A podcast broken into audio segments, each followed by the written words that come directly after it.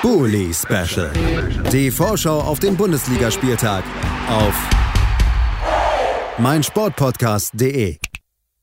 Herzlich willkommen zurück zum Bully Special auf meinsportpodcast.de.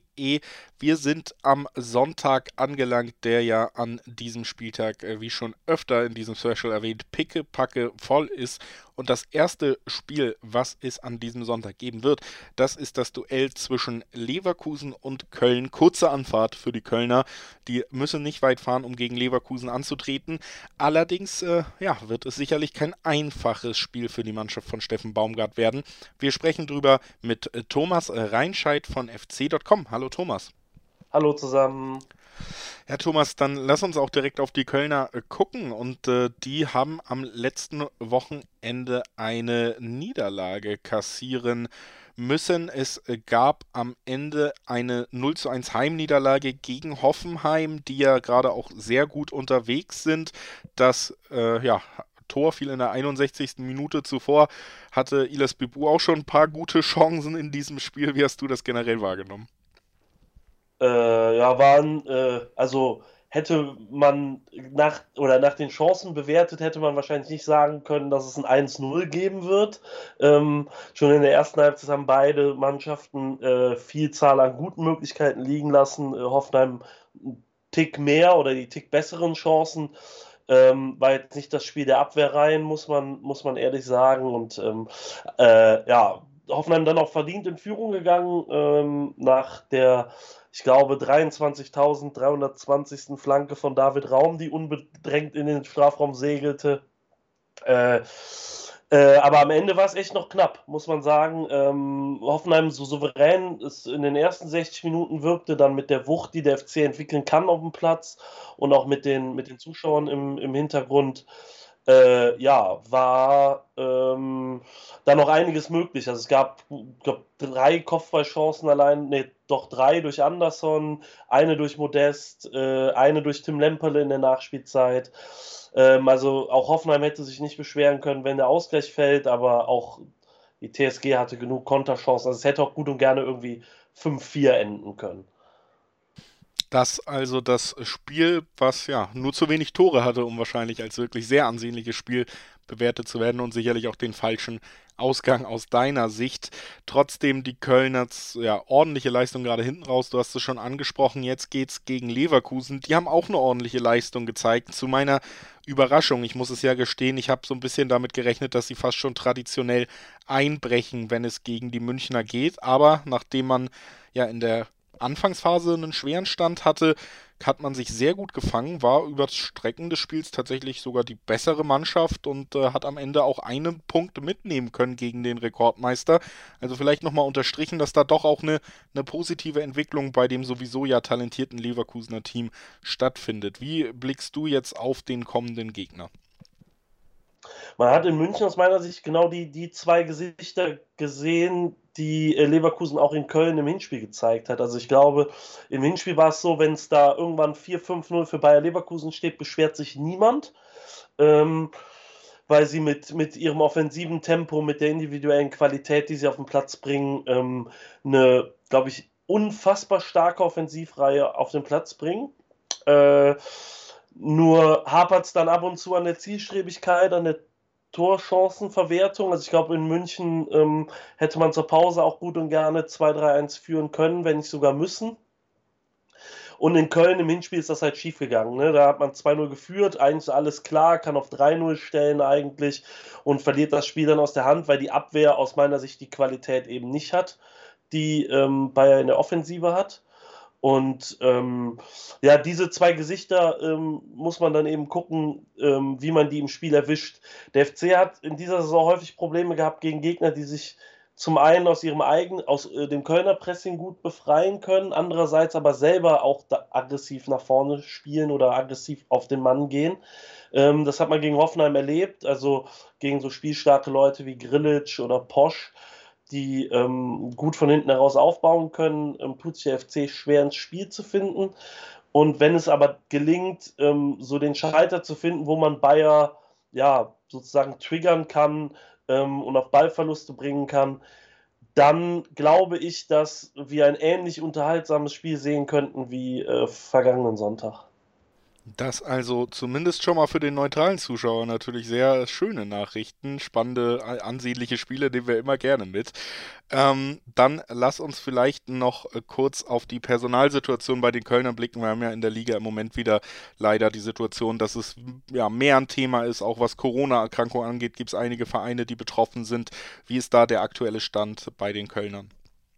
Äh, Jonas Hector ist zurück im Mannschaftstraining. Der hatte gegen Hoffenheim aus privaten Gründen gefehlt. Ähm, ihm war auch freigestellt, quasi, wann er wieder zurückkehrt. Ähm, ähm, scheint sich um eine familiäre Sache gehandelt zu haben, ähm, ist aber wieder zurück, also dürfte auch spielen. Timo Hübers ist nach Corona-Erkrankung zurück im Training. Ähm, muss man dann halt sehen, der ist am Mittwoch ins Training eingestiegen, wie es körperlich ist. Ähm, nicht jeder ja, nicht jeder Körper verkraftet das gleich gut. Ähm, kann ich äh, derzeit auch ein Lied von singen. Äh, und ähm, ansonsten fehlt Marc Uth. Da war der Verdacht auf Corona da. Es scheint wohl äh, bestätigt gewesen zu sein. Und ähm, der würde dann eben fehlen. Das heißt, in der Offensivreihe müsste der FC vermutlich umbauen. Könnte aber auch durchaus mir auch vorstellen, dass das sowieso angedacht war, äh, eventuell Jan Thielmann reinzuwerfen, der ähm, im Vergleich zu Margut vielleicht nicht der torgefährlichere Spieler ist, aber der, der im Anlaufverhalten und im, im kämpferischen Bereich, glaube ich, der unangenehmere Gegenspieler ist für viele Offensivreihen und der gerade an Leverkusen ja auch ein paar gute, gute Erinnerungen hat. Bevor wir gemeinsam tippen, äh, hätte ich gerne noch eine kleine Einordnung von dir so bei der allgemeinen äh, Stimmung rund um den FC Köln. Es gab ja wieder eine Phase, wo man gewonnen hat, da wurde von Mailand gesungen, jetzt gab es wieder ein Unentschieden und eine Niederlage. Man ist auf Platz 8, äh, schon fünf Punkte hinter Platz 6, also der, der Traum von Europa, der könnte in dieser Saison dann eben doch noch nicht wahr werden. Andererseits, es macht wieder deutlich mehr Spaß, den FC zu gucken, die spielerische Entwicklung und auch die Punkteentwicklung natürlich unbestritten unter Steffen Baumgart. Wie nimmst du das generell wahr? Ist die, äh, oder, oder wie würdest du die Situation jetzt erstmal emotional auch bewerten? Ich glaube, dass äh, sehr viele, also dass Träumen von Europa ist ja so, so ein gewisses Klischee. Klar wird davon gesungen und ich glaube auch nicht, dass es schlimm ist, von Europa zu träumen, vom Europapokal zu träumen.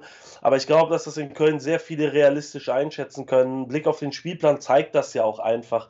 Ähm, der FC hat ein relativ jetzt, wenn man drauf guckt, ein relativ leichtes Auftaktprogramm gehabt ähm, in dieser Saison, sowohl in der Hinserie als auch in der Rückserie.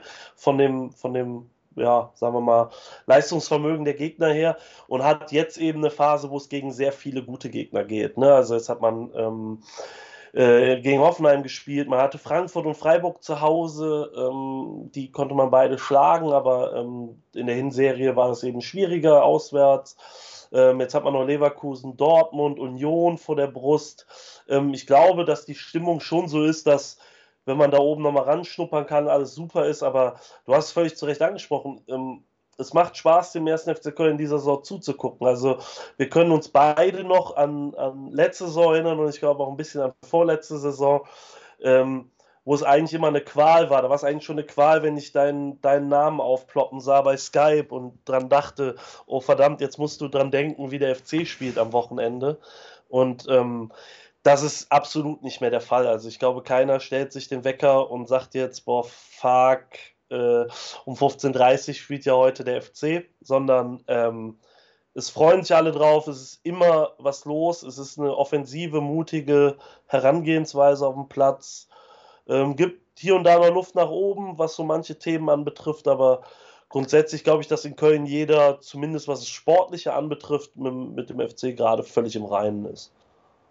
Das ist doch eine wirklich schöne Ausgangslage für ein schönes Fußballspiel, was uns am Sonntag erwartet und das hoffentlich auch diese Erwartung erfüllt. Lass uns noch gemeinsam tippen. Was glaubst du? Wie geht es am Ende aus? Ich äh, tippe ja nie gegen den FC. Äh, ist äh, in solchen Phasen gerade schwierig.